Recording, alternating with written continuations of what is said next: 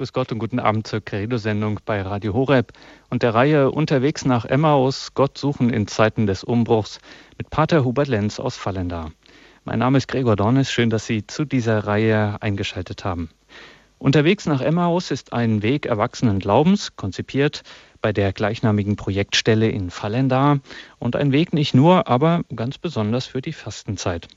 Anhand der Sonntagsevangelien bietet unterwegs nach Emmaus die Möglichkeit für Einzelne und Gruppen, sich auf einen Glaubensweg zu begeben, auf dem man mal kurz Pause macht, mal einen Gang zurückschaltet oder kurz rausfährt und den Alltagsmotor abstellt, um zu sich zu kommen, still zu werden und letztlich Gott zu erfahren. Und dann mit dieser Erfahrung gestärkt, erfrischt und belebt, ja, wie das bei Christen dann auch heißen kann, verwandelt, sich wieder in den Alltag des Zuhause, der Familie, des Berufs und gerade auch der Kirche einzufädeln.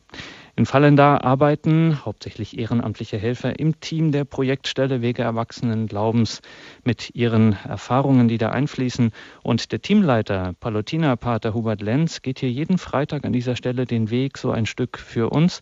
Das heißt, er betrachtet die Evangelien der Sonntage der Fastenzeit. Das ist so das Grundgerüst auf diesem Weg. Das sind die Wegmarken, die Evangelien der Fastenzeit und betrachtet sie immer mit der Frage, was bedeutet das für mich persönlich? Und wenn es heißt, Gott suchen in Zeiten des Umbruchs, natürlich immer auch, was bedeutet das für uns als Kirche? In Fallenda haben wir Pater Lenz angerufen. Dort ist er uns nun zugeschaltet. Guten Abend, Pater Lenz. Ja, einen schönen guten Abend und grüß Gott. Liebe Hörerinnen und Hörer, nachher können Sie sich hier wieder in der Sendung beteiligen. Wir würden uns freuen, wenn Sie uns nachher hier anrufen, wie das genau geht und unter welcher Telefonnummer Sie uns erreichen. Das sage ich dann noch zur gegebenen Zeit an. Jetzt werden wir einsteigen in das Evangelium, das heute die Station unseres Weges unterwegs nach Emmaus ist. Das Evangelium des vierten Fastensonntages ist es und das finden Sie im Johannesevangelium im Kapitel 9 und das sei zuvor angemerkt, die Evangelien in der Fastenzeit, die sind ja doch immer recht lang, daher sind unsere Fassungen hier immer ein klein wenig gekürzt, sonst wäre es einfach zu viel. Johannesevangelium Kapitel 9 In jener Zeit sah Jesus einen Mann, der seit seiner Geburt blind war. Da fragten ihn seine Jünger, Rabbi, wer hat gesündigt, er selbst oder haben seine Eltern gesündigt, so dass er blind geboren wurde? Jesus antwortete, Weder er noch seine Eltern haben gesündigt, sondern das Wirken Gottes soll an ihm offenbar werden. Als er dies gesagt hatte, spuckte er auf die Erde. Dann machte er mit dem Speichel einen Teig, strich ihn dem Blinden auf die Augen und sagte zu ihm, Geh und wasch dich in dem Teich Shiloach. Shiloach heißt übersetzt der Gesandte.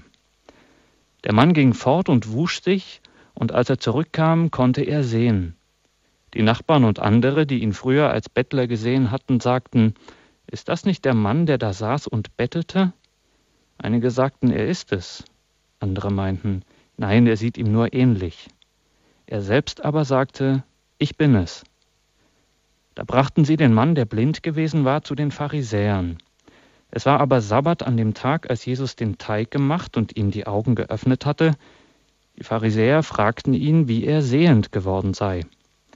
Der Mann antwortete ihnen, er legte mir einen Teig auf die Augen, dann wusch ich mich und jetzt kann ich sehen. Einige der Pharisäer meinten, dieser Mensch kann nicht von Gott sein, weil er den Sabbat nicht hält. Andere aber sagten, wie kann ein Sünder solche Zeichen tun? So entstand eine Spaltung unter ihnen. Da fragten sie den Blinden noch einmal, was sagst du selbst über ihn? Er hat doch deine Augen geöffnet. Der Mann antwortete, er ist ein Prophet. Sie entgegneten ihm, du bist ganz und gar in Sünden geboren und du willst uns belehren? Und sie stießen ihn hinaus. Jesus hörte, dass sie ihn hinausgestoßen hatten, und als er ihn traf, sagte er zu ihm, Glaubst du an den Menschensohn? Der Mann antwortete, Wer ist das, Herr? Sag es mir, damit ich an ihn glaube. Jesus sagte zu ihm, Du siehst ihn vor dir. Er, der mit dir redet, ist es. Er aber sagte, Ich glaube, Herr, und er warf sich vor ihm nieder. Aus dem Johannesevangelium, dem Kapitel 9. Ja, liebe Hörerinnen und Hörer, das ist ja schon eine gewaltige Provokation, mit der wir da in diesem Evangelium konfrontiert werden. Eine gewaltige Provokation so für unsere eigentlich normale menschliche Empfindung. Da sieht Jesus einen Blinden und nicht nur er begegnet dem, die Jünger, die Menschen, die ihn über Jahrzehnte gekannt hatten, später die Pharisäer. Aber es wird an keiner Stelle davon erzählt, dass außer Jesus irgendwie jemand Mitleid hat. Das ist eigentlich erschreckend. Und Jesus handelt an diesem Blinden, er schenkt ihm das Augenlicht wieder. Und die anderen sind nur am Diskutieren und besser wissen und spekulieren. Das sind die Jünger, die am Anfang die Frage stellen, wer hat gesündigt? So als sei Blindheit automatisch auf Sünde zurückzuführen. Und Jesus sagt gar keiner. Weder er noch seine Eltern. Nein, die Herrlichkeit Gottes, die Zuneigung Gottes könnte man auch sagen, die Liebe Gottes wird sich an ihm offenbaren. Und davon wird dann ja erzählt. Und dann begegnen ihm andere Menschen, die ihn von vielen Jahrzehnten her kennen. Der Mann ist ja nicht mehr ein kleines Kind. Und sie diskutieren darüber, ist er das eigentlich oder ist er das nicht? Das heißt, sie kennen ihn gar nicht so richtig. Sie haben ihn irgendwo links liegen gelassen. Es wird weder berichtet, dass sie sich freuen, noch dass er ihnen am Herzen liegt. Also sich freuen darüber, dass er jetzt sehen kann. Und dann sind die Pharisäer da. Das sind fromme Leute. Aber sie sind besserwisserisch. Sie wissen genau, wo es lang geht, was möglich ist und was nicht möglich ist. So wie die Jünger am Anfang. Und sie sagen schlicht und einfach, kann nicht von Gott sein, denn am Sabbat darf nicht geheilt werden. Und als er dabei bleibt bei dem, was er erfahren hat und wen er kennengelernt hat, da werden sie richtig unverschämt, könnte man sagen. Sie stoßen ihn aus. Aus der Synagoge ausstoßen, das ist ein Stück fast wie Lebensrecht nehmen. Aus dem Sozialverbund, aus der gesellschaftlichen Gemeinschaft ausstoßen. Das ist schon hart. Dieser Mann aber geht ganz allein seinen Weg. Besser wäre es zu sagen, dieser Mensch geht ganz allein seinen Weg. Er ist Jesus begegnet. Jesus hatte Mitleid mit ihm. Und das ist ja das, was eigentlich jedem von uns zuteil wird, von Gott her Mitleid. Und egal, was die anderen sagten oder was sie ihm nicht gaben, egal, ob sie lieb zu ihm waren und aufmerksam und sich freuten oder ob sie sich nicht freuten, er verfolgte seinen Weg und am Ende, da geht er vor Jesus in die Knie. Wenn du es bist, und er huldigt ihm. Er erkennt in ihm den verheißenen Messias, den Erlöser, den Heiland und eben nicht theoretisch aus irgendwelchem Wissen und Besserwissen, sondern aus persönlicher Erfahrung. Er hat erfahren, da ist jemand, der hat Erbarmen, der hat ein Herz für mich. Und da ist jemand, der hält mir die Treue und der spricht mich auch an, wo andere meinen, sie wüssten alles besser und gar nicht an mir interessiert sind. Es ist schon erschreckend, was da menschlich abgelaufen ist, aber ist das nicht etwas von unserem realen Leben? Ist das nicht etwas von unserem ganz realen Leben, dass wir meinen manchmal alles genau schon zu wissen? Und wenn etwas kommt, was anders ist, als wir es erwarten, ob es der Mitmensch ist, ob es ein Naturereignis ist, ob es eine Katastrophe ist, das kann doch nicht wahr sein. Manchmal bei Todesfällen. Was heißt, das kann nicht wahr sein? Es ist aber so. Und haben wir in uns eine Sperre oder so einen Filter, der uns die Augen verschließt für das, was ist und der nur das in den Blick nimmt, was uns gefällt, was wir gerne so hätten? Und zu diesem, was uns gefällt und was wir gerne so hätten, gehört vielleicht auch dieser eigenartige Satz, der ist ja nicht ganz leicht im Evangelium, wo Jesus antwortet, weder er noch seine Eltern haben gesündigt, sondern das Wirken Gottes soll in ihm offenbar werden. Wo wir vielleicht denken, es ginge darum, als würde Jesus ihn jetzt benutzen, um sich selbst groß rauszustellen. Schon die ganze Begegnung zeigt, dass Jesus ja gar nicht groß rauskam. Er wurde ja eher gar nicht richtig beachtet von den anderen. Aber ist nicht das Evangelium, ist dieser Blinde nicht eigentlich ein Symbol für uns alle, für unser menschliches Leben? Sind wir nicht alle blind, mit eingeschränktem Blickwinkel? Und muss nicht jeder von uns eigentlich sagen, ich bin nicht im Besitz der Wahrheit?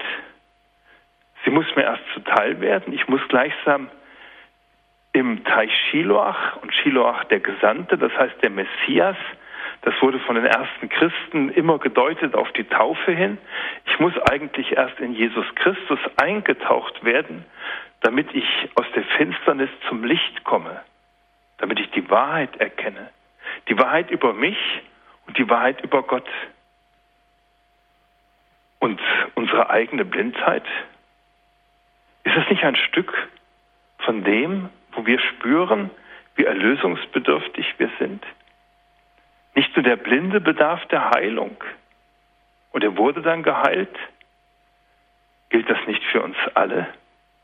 Wird es nicht deutlich an den anderen Gruppen, die Jesus begegnen und die dem Blinden begegnen, ob es seine Jünger sind, ob es die Nachbarn und Bekannten sind, ob es die Pharisäer sind, die eigentlich alle mit Scheuklappen durch das Leben gehen, die alle eingeschränkt nur wahrnehmungsfähig sind, ganz zu schweigen davon, dass sie alle keine Sensibilität und kein Mitleid haben.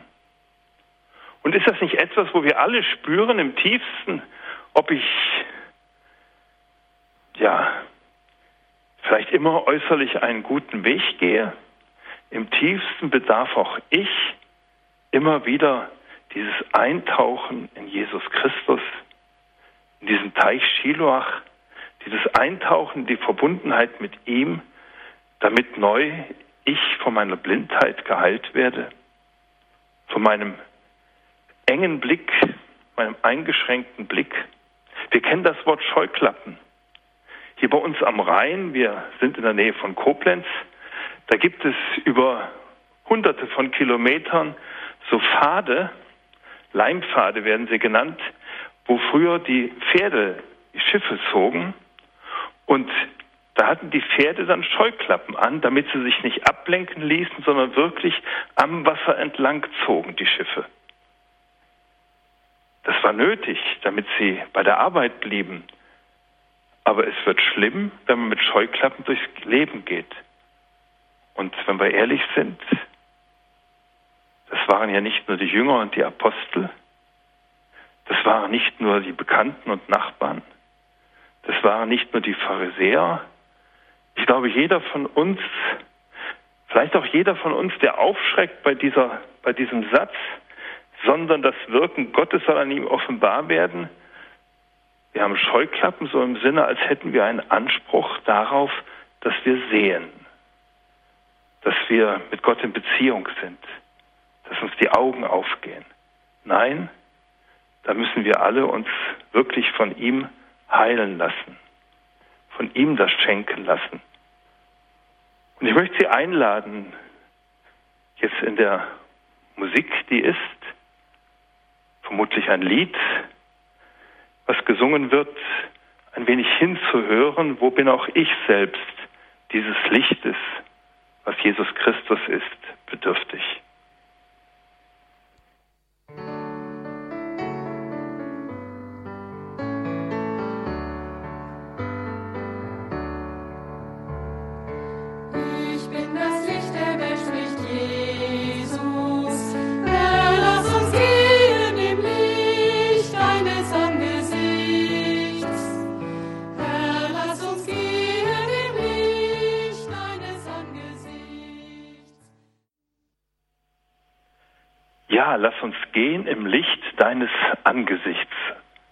Ein Lied, das hier bei uns in Fallender entstanden ist. Und auch nach langen Jahren höre ich es immer noch ganz gerne, sehr gerne. Denn ich bin das Licht der Welt, spricht Jesus.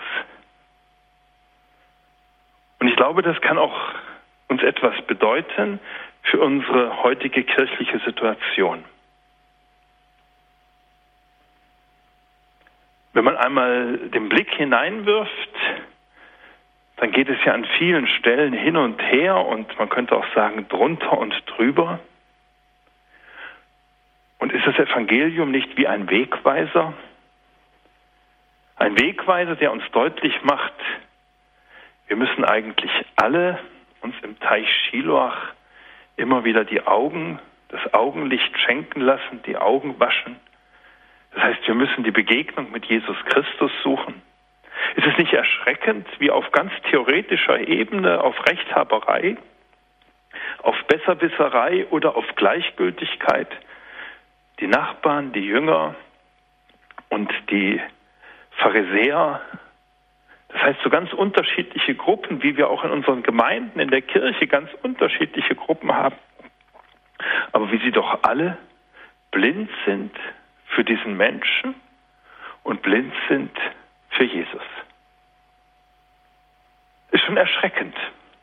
Und ich glaube, es ist eine ganz wichtige Herausforderung an uns zu schauen, wo sind wir vielleicht selbst auch blind innerhalb der Kirche? Wo sind wir vielleicht irgendwie gefangen, gefangen von Denken, gefangen von Rechthaberei oder Besserwissen, befangen und gefangen auch von dem Empfinden, so und so muss es sein? Und wo, das ist ja für den Blinden schon demütigend gewesen. Demütigend, sich den Lehm in die Augen schmieren zu lassen, das muss man sich mal so ganz konkret vorstellen. Die käme bei uns am Sonntag in den Gottesdienst und der Pfarrer ging auf ihn zu und würde ihm Lehm in die Augen schmieren und sagen, geh und wasch dich da und da, vielleicht hinten im Taufbecken. Äh, wir würden sagen, was soll, also, was soll das? Nicht? Das, das geht doch nicht. Also so ganz eigenartig und provozierend und herausfordernd, dem verlangt Jesus von diesem Blinden Demut. Nämlich die Demut, dass er sich, dass er vertraut, das ist ein Weg zum Heil für mich. Er hätte nach so vielen Jahren auch resignieren können. Es hat sowieso keinen Zweck mehr und ich werde nicht mehr gesund und was bringt das noch?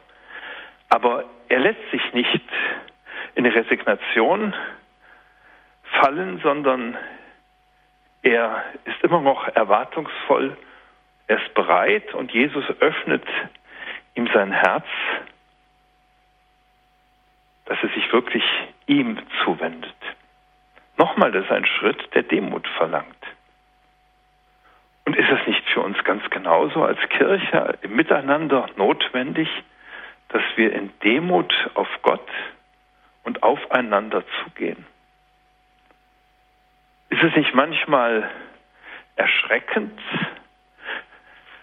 wenn man selbst erlebt oder hört, wie viel genaues Bescheidwissen und Besserwissen, und da geht es mir jetzt nicht darum, was ist der Glaube der Kirche, sondern viele Streitigkeiten drehen sich ja nicht um den Glauben der Kirche, sondern viele Streitigkeiten drehen sich um Fragen des Lebens und der Lebensgestaltung und der Organisation in der Pfarrei oder sonst wie, mit wie viel ja, genauem Bescheidwissen oder Ausgrenzen oder sonstigem wir einander in Gefahr sind zu begegnen.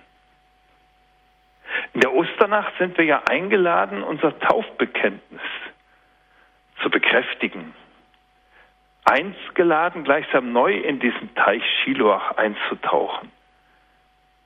Welch Geschenk ist das eigentlich, wenn man mit Menschen, die vielleicht sonst oben und unten im Miteinander erleben, die sich vielleicht sonst fremd sind, die sich innerlich vielleicht eher in Spannung gegenüberstehen, wenn man da bereit ist, miteinander vor Gott in die Knie zu gehen, wie hier der Blinde, miteinander einzutauchen in diesen Teich und zuzugeben, ich bin nicht besser als du glaube, das ist eines, was uns allen gut tun würde, nämlich zum Ausdruck bringen, wir sitzen alle im selben Boot. Nicht in dem Sinne, äh, wir sind alle am Untergehen, sondern wir sitzen alle im selben Boot und wir sind alle bedürftig, nämlich bedürftig des Heiles, des Lichtes, das Jesus Christus ist.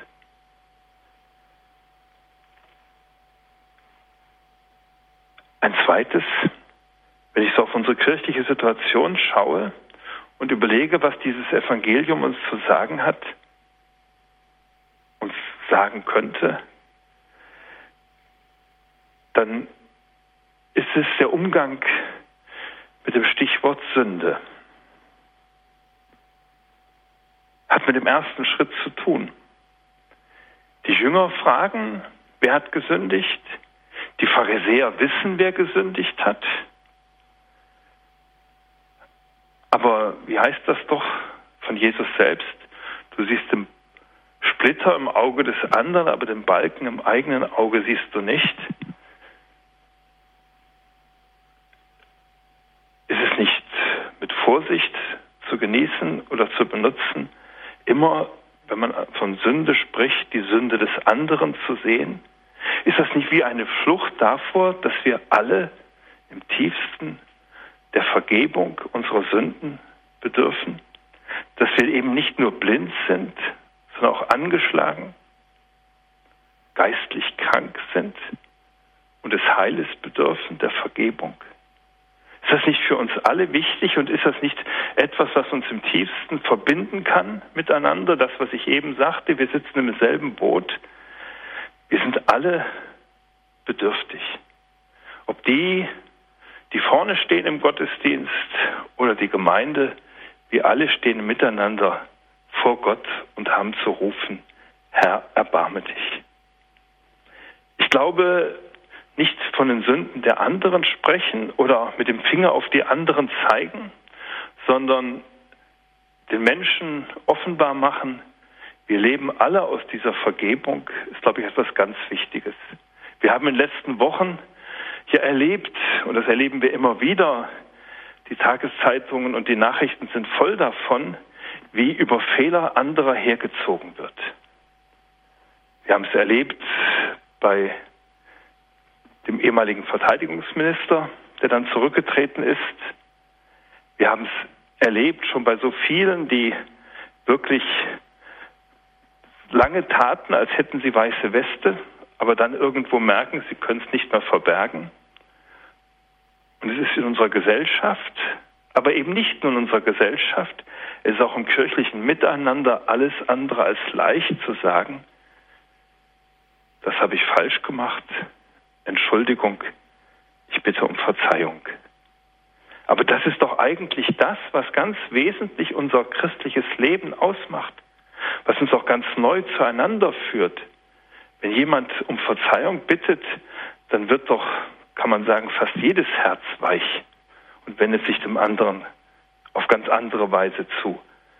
Fehlt das nicht so eine Kultur des sich dazu Bekennens, dass wir Vergebung bedürfen und des einander Verzeihens? Ist das nicht etwas ganz Wesentliches? In jeder Eucharistiefeier kommt es bei der Wandlung vor, der Kelch des neuen und ewigen Bundes zur Vergebung der Sünden. Und damit sind nicht die anderen gemeint, sondern zunächst wir. Und ein drittes, es ist ja eigentlich so ein kleines Chaos, was da herrscht. Es steht ja nicht nur der Blinde allein, in gewisser Weise steht auch Jesus allein. Das sind die Jünger, das sind die Pharisäer und außer Jesus und dem Blinden wird eigentlich nicht davon berichtet, dass es irgendwelche guten Beziehungen gibt. Ist das so ein Hinweis darauf, wie es manchmal auch in gemeindlichem Leben in guten Kreisen vorkommen kann? Und wie Jesus eigentlich ja wirklich im Kopf und im Herzen für Ordnung sorgen muss, deutlich machen, so geht es nicht, wie ihr da miteinander umgeht. So geht es nicht, wie ihr euch den Blick verstellt, wo ihr gar nicht mehr wahrnimmt, um was es geht. Um das Licht, um das Leben, um einen Menschen, der von der Dunkelheit zum Sehen geführt wird, um einen Menschen, der sich dann Gott zuwendet. Und das geschieht gar nicht in der Freude der Jünger, sondern es wird berichtet, dass er eigentlich diesen Weg alleine geht. Ist es nicht eine Herausforderung für uns, dass wir nicht nur uns die Augen öffnen lassen, sondern auch die Herzen, die Ohren, wo wir sensibler werden füreinander und sensibler werden für Jesus. Für Jesus sensibler werden, statt zu sagen, ist das richtig, dass er so oder so handelt, das kann doch nicht sein. Und wo wir auf der theoretischen Ebene, wie die Jünger, schnell in Streit kommen, wer hat da gesündigt, was war da, warum war das so, das kann ja manchmal richtig den Blick verstellen, das Herz verschließen für das, was Gott eigentlich auch heute wirken möchte. Für Jesus, der auch uns heute zugesagt hat, ich bin bei euch alle Tage. In einem der Evangelien sagt Jesus einmal zu einem Blinden, äh, zu einem Taubstummen, Ephata, öffne dich. Wenn jemand getauft wird, wird ihm das auch zugesprochen. Ephata, öffne dich. Und ich glaube, wir alle brauchen es. Ephata, öffne dich für das Licht, öffne dich für die Wirklichkeit Gottes, öffne dich für den Menschen neben dir, hab ein Herz und öffne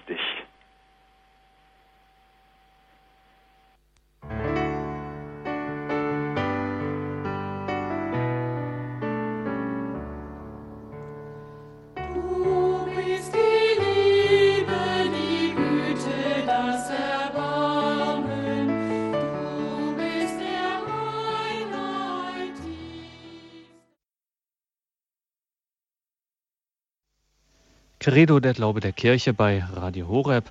Heute wieder mit dem Glaubensweg in der Fastenzeit unterwegs nach Emmaus. Und Sie hören Pater Hubert Lenz aus Fallenda.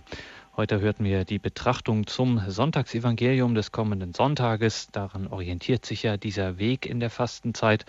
Und das war die Heilung des Blinden im Kapitel 9 des Johannesevangeliums, um die es hier ging.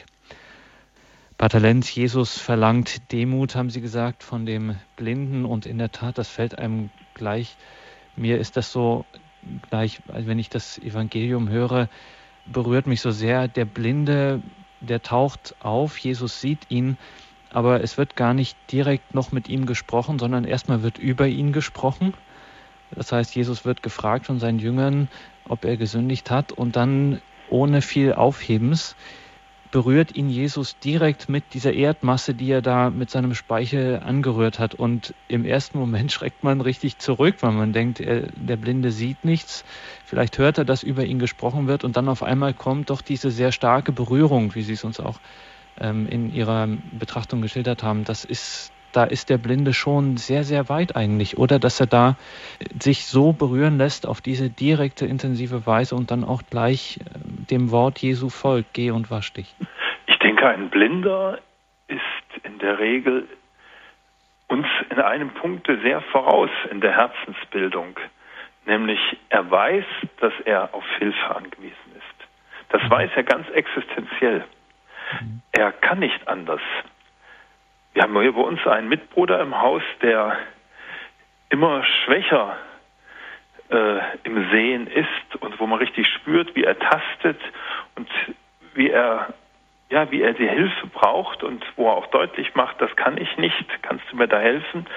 Äh, wo er natürlich gerne das selber macht, was ihm möglich ist, aber grundsätzlich zu spüren, ich bin auf Hilfe angewiesen und es ist gar nicht sicher, wie lange ich noch sehen kann in dem Falle meines Mitbruders ähm, und viele andere Menschen, die blind sind, die überhaupt nicht sehen und die wirklich am Tasten sind. Also wo man wirklich spürt, sie müssen sich orientieren, sie brauchen Hilfe, sie brauchen ein Du.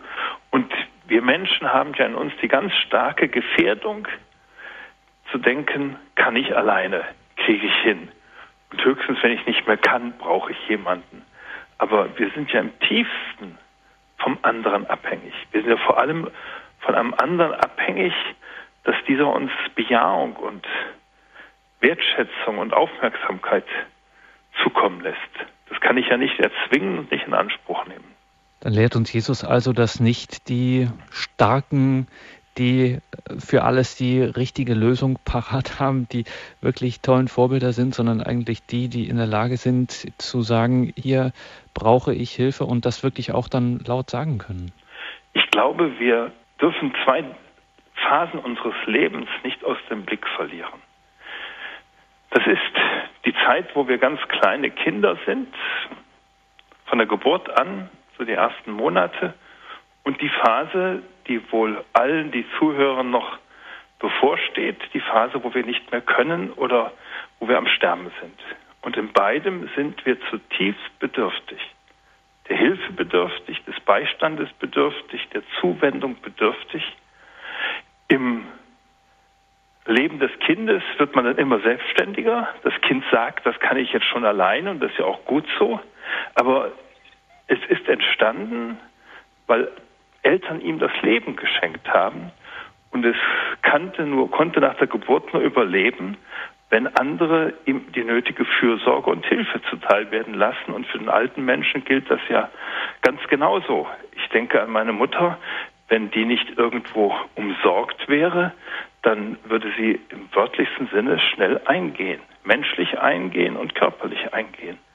Und dieses nicht mehr selber können, nicht mal mehr selbst Kaffee oder Tee kochen können, nicht mehr selbst ein Brot schneiden können, äh, schon gar nicht einkaufen gehen, das macht einem etwas deutlich, was in unserem Alltag, was mir selbst, ich gehe da einfach von mir aus, was mir in meinem alltäglichen Leben oft nicht äh, bewusst ist und was hier an dem Blinden offenbar wird. Die Bedürftigkeit und die Bezogenheit darauf, dass jemand anderes einem beisteht. Und ich glaube, das äh, macht uns ja auch manchmal schwer, mit Behinderten umzugehen, mit Beispiel des der Blinde, um uns deutlich zu machen, ja, da lebe ich eigentlich auch ich, nicht auch ich wie dieser Blinde, wie dieser Behinderte, lebe ich eigentlich vom anderen her. Nur ich denke mir oft, das sei so ganz selbstverständlich.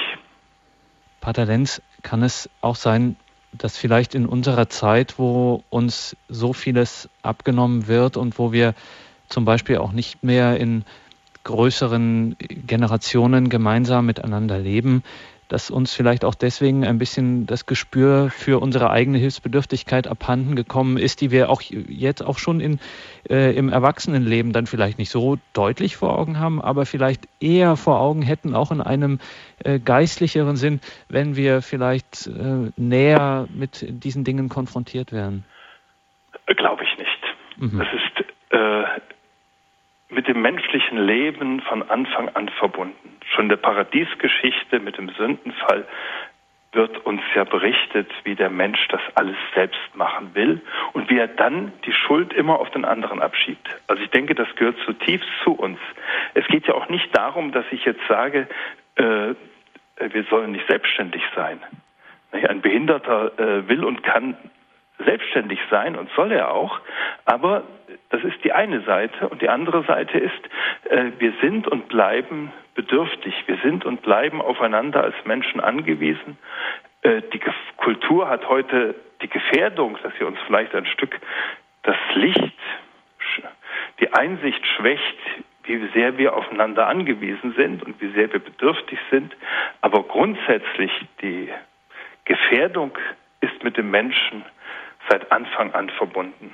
Also sonst wäre auch nicht dieses Evangelium vor 2000 Jahren äh, so, wo man sagen muss, da sind die Menschen blind und erst ein Quereinsteiger, wie dieser Blinde ja gleichsam ist, öffnet ihnen die Augen. Mhm. Frau Margarete hat uns angerufen. Grüß Gott. Grüß Gott. Ja, ich bin selber, habe die Makulakrankheit und es ist nicht einfach, auf andere angewiesen zu sein. Man erlebt auch in diesem Zustand das Angewiesensein auf Gott. Aber ich selber habe bei diesem Evangelium den Gedanken, ob nicht mehr das Blindsein, das nicht mehr Sehen der Sünde gemeint ist, dass äh, unsere Schwachheit, damit wir rufen und schreien nach Gott, dass er uns hilft und uns sehen hilft. Ich meine, dass vielleicht dahinter dieser Gedanke steckt. Man ist ja ganz berührt, wie Jesus mit diesen Menschen umgeht. Aber ob er nicht dem Rumumvolke sagen wollte, hört mal, ihr müsst, ihr müsst sehen lernen, ihr müsst euch erkennen lernen, ihr müsst an mich glauben und so weiter. Wie denken Sie darüber? Ich persönlich denke, dass es manchmal ganz wichtig ist zu sagen, sowohl als auch. Ich denke, dass es um beides geht. Sie haben selbst gesagt, dass Ihre Not, die Sie körperlich erfahren, dass die Ihnen immer wieder eine Herausforderung ist, und zwar sowohl eine körperliche, ja. menschliche wie eine ja. religiöse Herausforderung ist. Ja. Und ich glaube, genauso äh, ist auch die Heilige Schrift immer auf jetzt sage ich mal, auf allen Ebenen. Es ist falsch, nur zu sagen, es geht nur um die äußere, was das ist ja nicht äußerlich, das ist ja eine zutiefst vom Menschen erlebte und erlittene Blindheit. Oh. Es geht auch um das Licht der Seele, das Licht für die Sünde. Aber ich glaube, es ist nicht gut, das gegeneinander auszuspielen, so, sondern äh, beides gehört zu dieser Botschaft des Evangeliums, dass Jesus diesem ganz konkreten Blinden tatsächlich menschlich hilft. Er ist der Einzige, der äh, so etwas wie Mitempfinden zum Ausdruck bringt, der spürt, was da los ist. Und umgekehrt sagt er ja auch selbst, äh, sündige nicht mehr. Äh, das heißt, er möchte ihn auch für das Licht der Wahrheit öffnen. Ja. Also ich denke, es ist beides. Ja, ich habe neulich mit einem Priester gesprochen, der Beicht hört. Er hat gesagt, dass, nein, ich habe gesagt, wie wunderbar ist das Sakrament des, der Buße. Dann hat er gesagt, ja, das ist es. Aber die Menschen kommen ja nicht. Also sie erkennen nicht. Sie sind blind. Ja. Kann man nicht das auch äh, dahinter sehen? Äh, das kann ich alles mit dahinter sehen, aber äh, die Frommen sind blind für diesen Blinden. Mhm. Ah. Die sind blind für die, also das ist ja schon erschreckend, wie die Vertre Frommen im Umgang mit Jesus immer wieder an die Grenze gestoßen werden und feststellen müssen, ähm, wir sind für dieses oder jenes blind oder taub oder haben die Ohren und die Augen zu. Äh, also ich denke, das gehört mit dazu und das ist eine Not, das ist heute eine Blindheit. Ja. Äh, da gebe ich Ihnen völlig recht, aber ja. ich glaube, wir müssen es umfassender sehen. Es ja. ist auch eine Blindheit Dank. für die Not anderer Menschen. Ja, natürlich. Vielen Dank für Ihren Anruf. Alles ja. Gute für Sie. Bitte. Gottes Segen.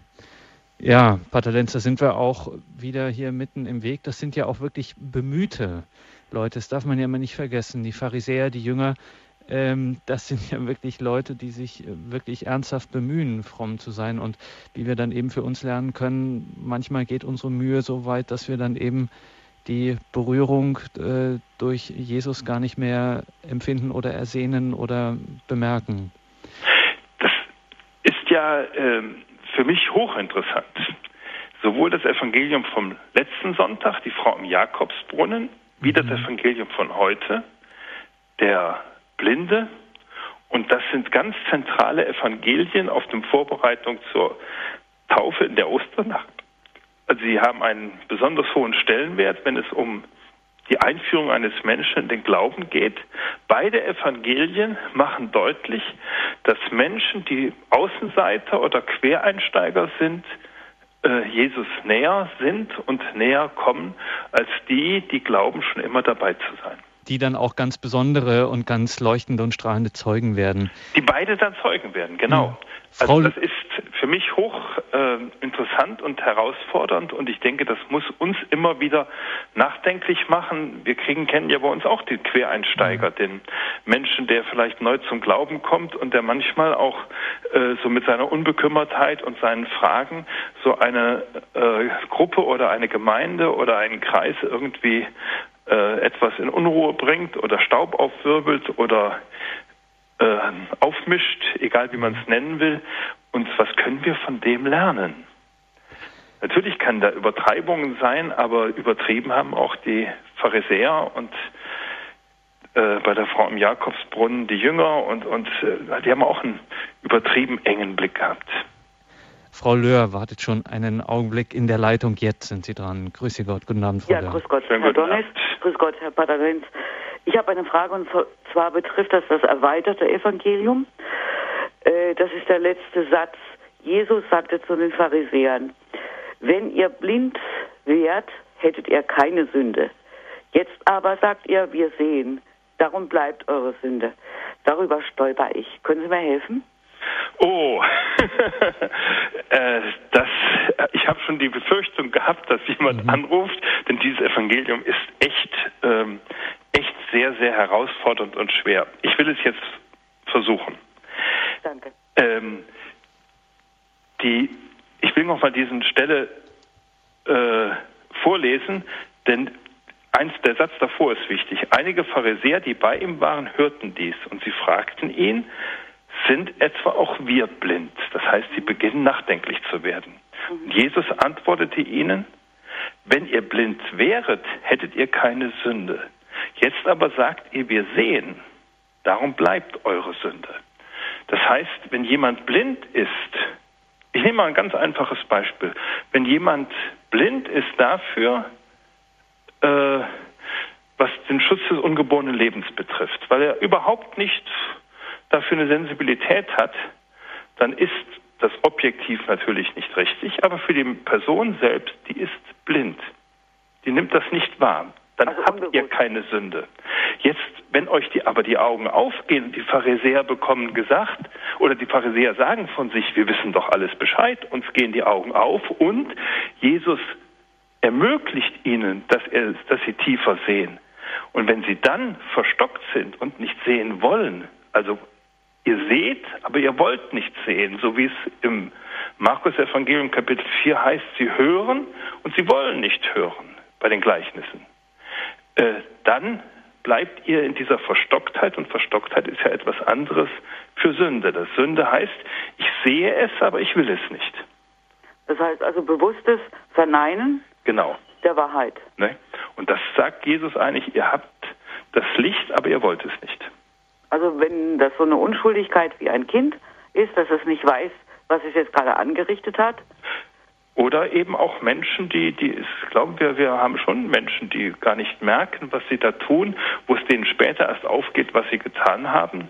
Äh, das ist etwas anderes, als wenn ich so eigentlich weiß, was ist und dann trotzdem. Wenn mein Gewissen zum Beispiel mir ein Alarmzeichen Nein, das gibt, ist nicht in Ordnung.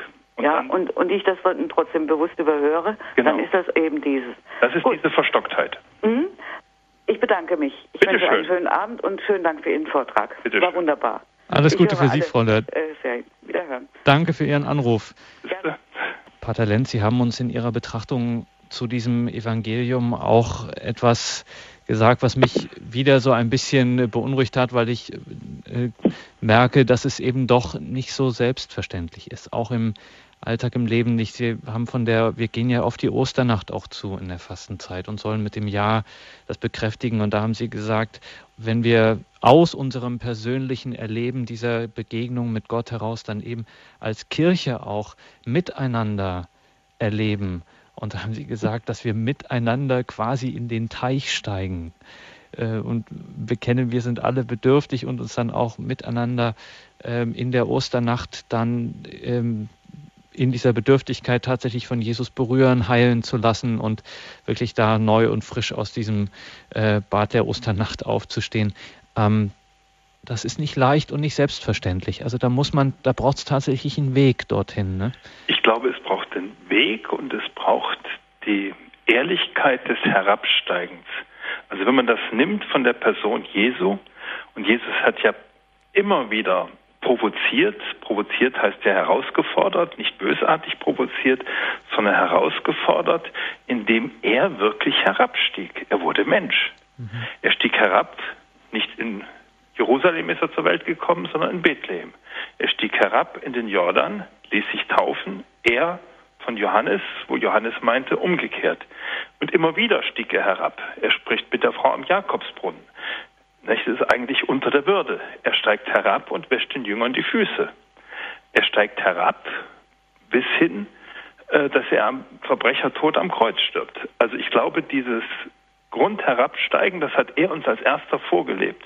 Und ich glaube, was ganz wichtig ist, deutlich zu machen, dass ja wir alle, und dann muss ich sogar sagen, wir, fange jetzt bei mir als Priester an, äh, wir, die äh, irgendwo so ein Stück äh, Verantwortung auch haben, äh, vorangehen. Wer vorangeht, muss als Erster herabsteigen.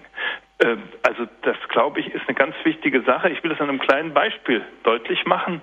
Ähm, wir haben bei uns bei den Glaubenskurs, den wir machen, oder auch bei so unterwegs nach Emmaus ist ja auch so ein Prozess über sieben Wochen. Da haben wir auch immer wieder so Feiern. Und zum Beispiel eine Feier äh, ist, wo äh, jeder eingeladen wird, das, was für Katechumenen bei der Taufe vorgesehen ist, auf dem Weg zur Taufe, äh, auch an sich selbst vollziehen zu lassen, denn wir waren ja damals als Säuglinge gar nicht dazu fähig, das aufzunehmen. Und zwar gibt es bei Katechumenen, die so auf der, zur Taufe unterwegs sind, so in der Hälfte etwa ihres, ihres Weges, so eine Feier, wo sie gesegnet werden. Der Herr öffnet deine Ohren, dass du sein Wort immer mehr aufnimmst. Der Herr öffnet dein Herz, dass du von seiner Liebe immer mehr erfüllt wirst. So ähnlich heißt es.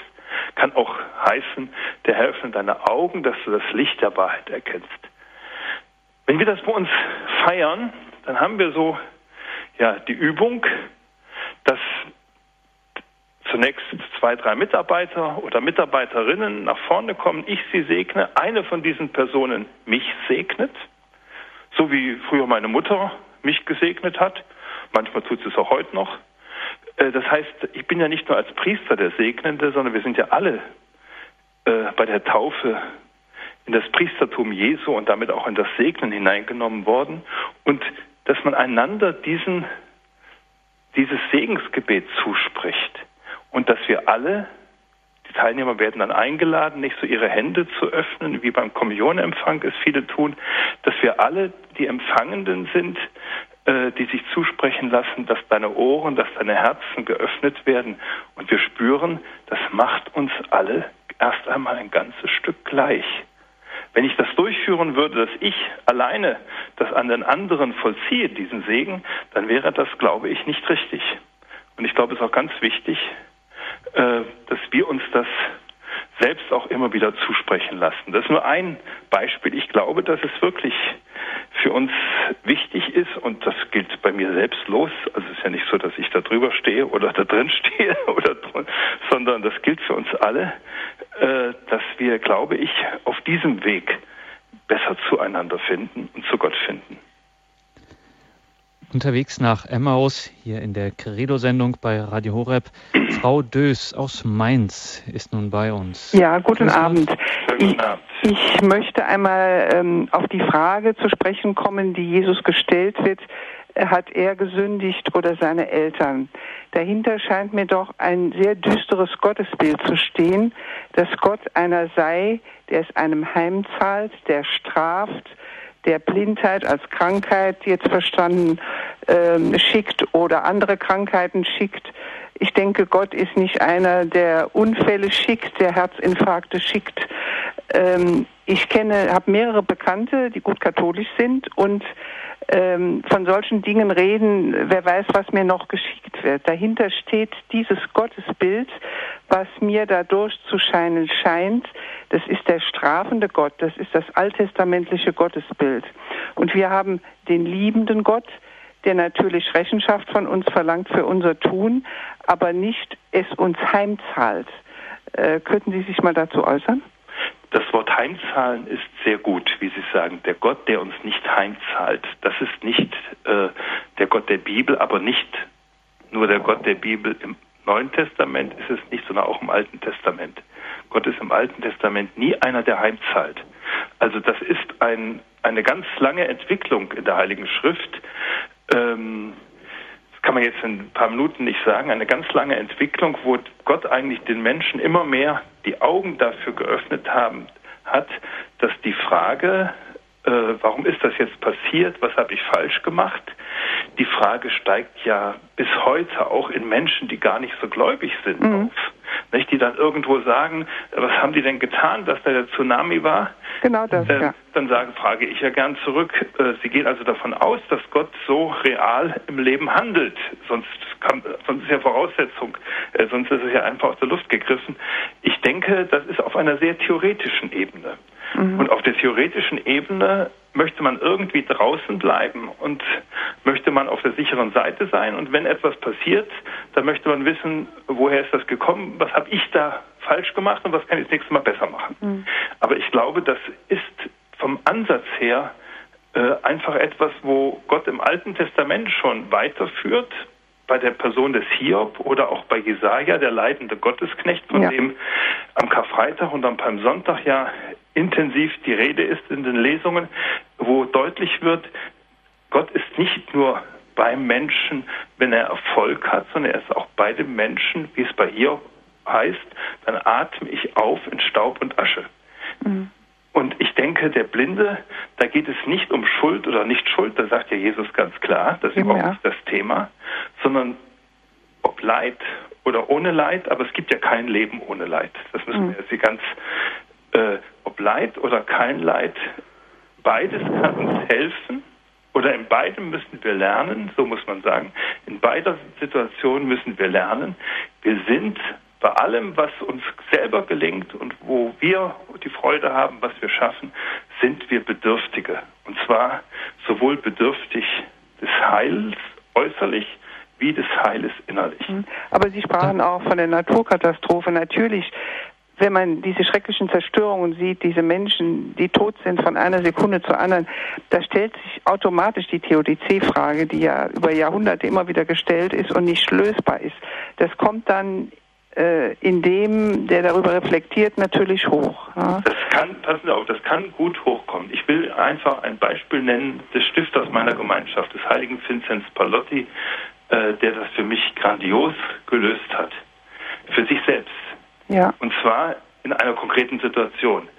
Äh, wie das so für eine Gemeinschaft äh, fast üblich ist, äh, wurde also auch die Gründung Palottis von, vom Papst verboten, sei nicht nötig.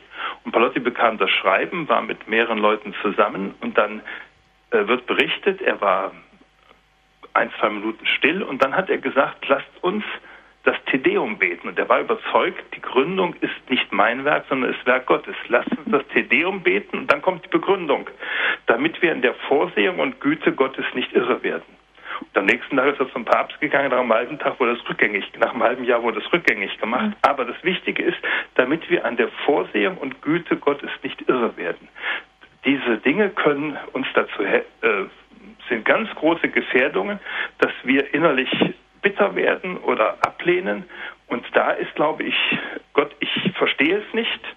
Ich verstehe nicht, warum dieser Mensch noch nicht sterben kann, der gerne sterben möchte, warum diese Naturkatastrophen sind, aber ich möchte in meinem Vertrauen nicht davon mich kaputt machen lassen. Und da denken Sie Dankeschön. an die ermordeten Kinder, was man, was ständig Dankeschön, durch die Frau Zeitung Dös, Entschuldigung, jetzt muss ich wirklich hier an dieser Stelle reingehen. Dankeschön, noch alles Gute für Sie nach Dankeschön, Mainz. Aber wir haben ja. noch eine Hörerin in der Leitung und alles die müssen wir noch ganz ja. schnell mit hineinnehmen ja. in die Sendung.